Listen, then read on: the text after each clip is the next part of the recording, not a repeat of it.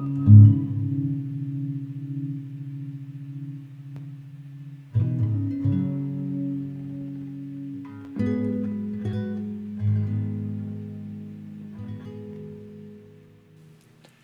esse décimo primeiro lado B, às vezes nem queria ligar para o poema, ou lendo Leduche Spinardi, Lua na Jaula.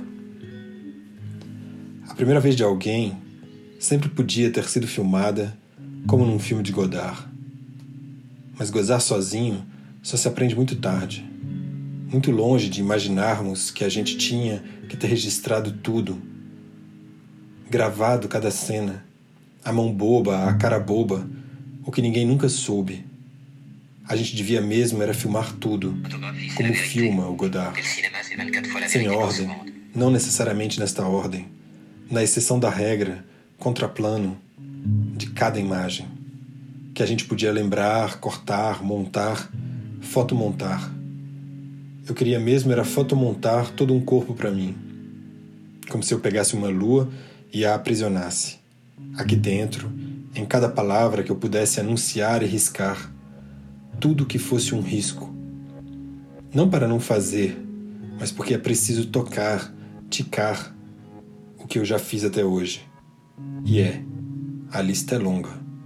Em poucos anos, e aí eu abro esse livro da Leducha e penso que tô num disco que eu queria ter feito parte. Ele vai se tornando uma trilha sonora não do cotidiano, mas do que é mais cotidiano no cotidiano. Era um outro poeta isso. Mas é também o que a Leducha faz com essa minha infância que reencontro. Foi um nó na garganta. E ainda arde, espera e vai a dois passos, enquanto sempre preferi Kafka a Dostoiévski. Poesia à prosa, sem dúvida, mesmo que num agora faça doer também seus olhos. Eu não guardo móveis velhos. Eu prefiro guardar a estampa que não reconheço na sequência de reflexos.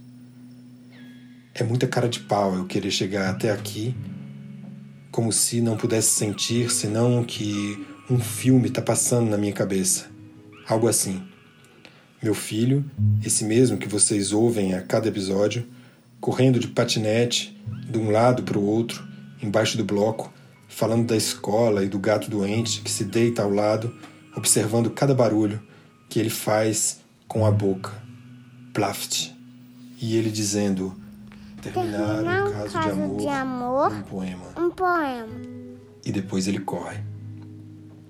E o livro da Leducha vai virando um roteiro para a gente aprender a engolir o sapo num revide a ameaça do tempo, ao aprender a envelhecer.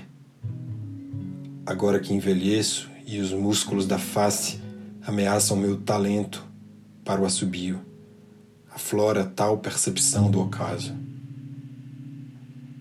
E ela vai me mostrando o caminho com a câmera na mão, para seguir.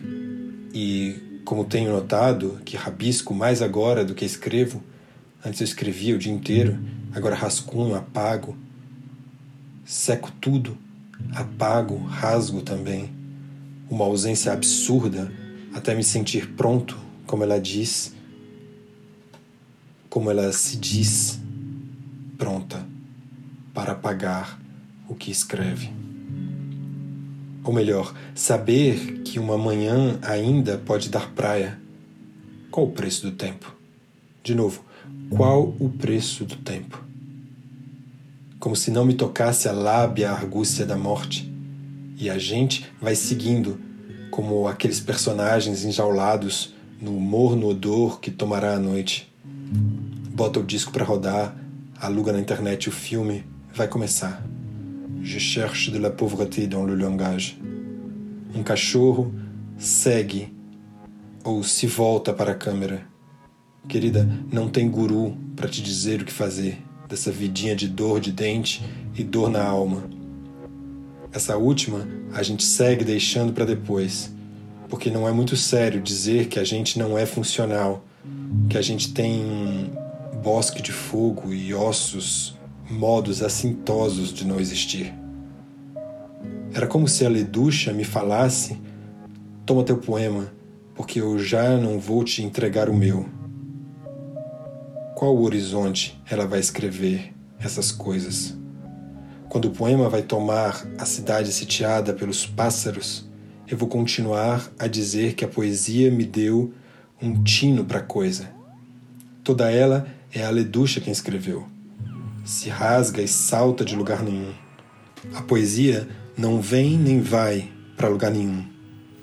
Isso parece ser logo ali, ali que nunca será aqui, mesmo que cheguemos lá, e ele então deixa de ser ali. Aliás, sempre houve um modo de pensar o espaço que se configura pela distância, sempre o mais distante. Como vai ser daqui para frente? Já senti febre umas dez vezes nos últimos cem dias.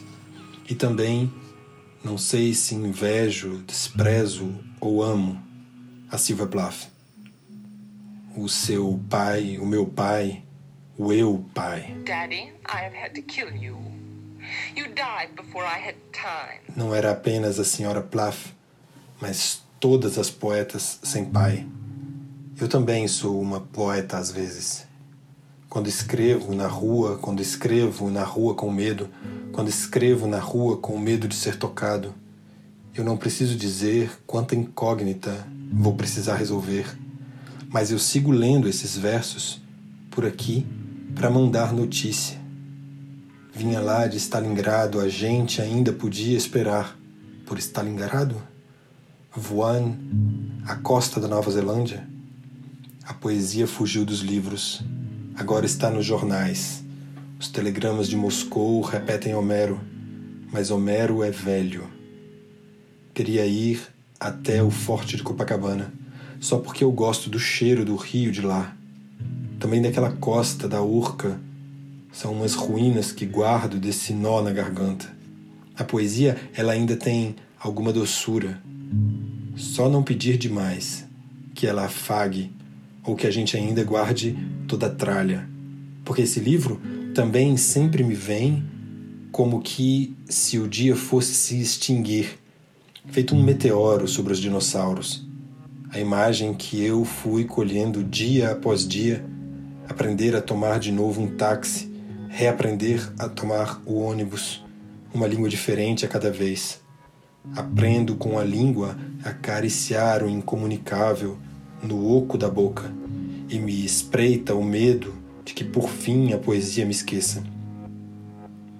Que ela me esqueça como a cada dia ela parece ter esquecido, como quatro meses enclausurados, tudo parece estilhaçar ou se perder, como esses versos da poeta nos fazem perder a cabeça, a camiseta que fica amarrotada porque você dorme e não sai de casa.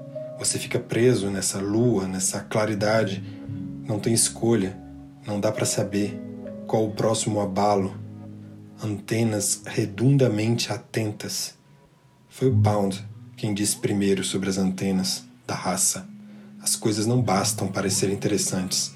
Elas precisam responder a esse abalo, como as aves tornadas naves, como as penas tornadas penalidades, ou a dor dos que não sobreviveriam nesta Ítaca de Nuncas. Todo o trabalho da Leducha parece testemunhar isso que está desalinhado. Tudo o que pareceu desistir como palavras que foram roídas por muito tempo são os poucos cacos que sobraram das suas sílabas. Às vezes, muitas das vezes, estancando antes do tempo. Ou esse tempo que é uma celebração da morte. Viva la muerte! Todas as impecavelmente empilhadas coisas. Todos os dados invariavelmente retidos para que ninguém vacile e então ela pede que saibamos vacilar. Mas não um vacilo do vacilão. Vacilar como quem sabe o risco de escrever um poema. Pois tudo se passa como se não houvesse o alerta. Um alerta à vida sem escarcéus e simplesmente saber que não vai mais rolar aquela rima. Não vamos mais cantar bossas e fossas para computador.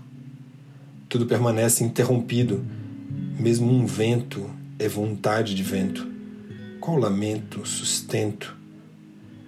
Não vai dizer que não está ouvindo, hein? A palavra nesse livro não é apenas um aglomerado de coisas que a gente acha por aí. A apresentação do vivível. Ela reconhece um talento. Tá tudo muito lento. Atravessar paredes, conversar com elas. Vou seguir um limite outro que esses poemas me deram do precário. Eu posso descobrir minha outra timidez.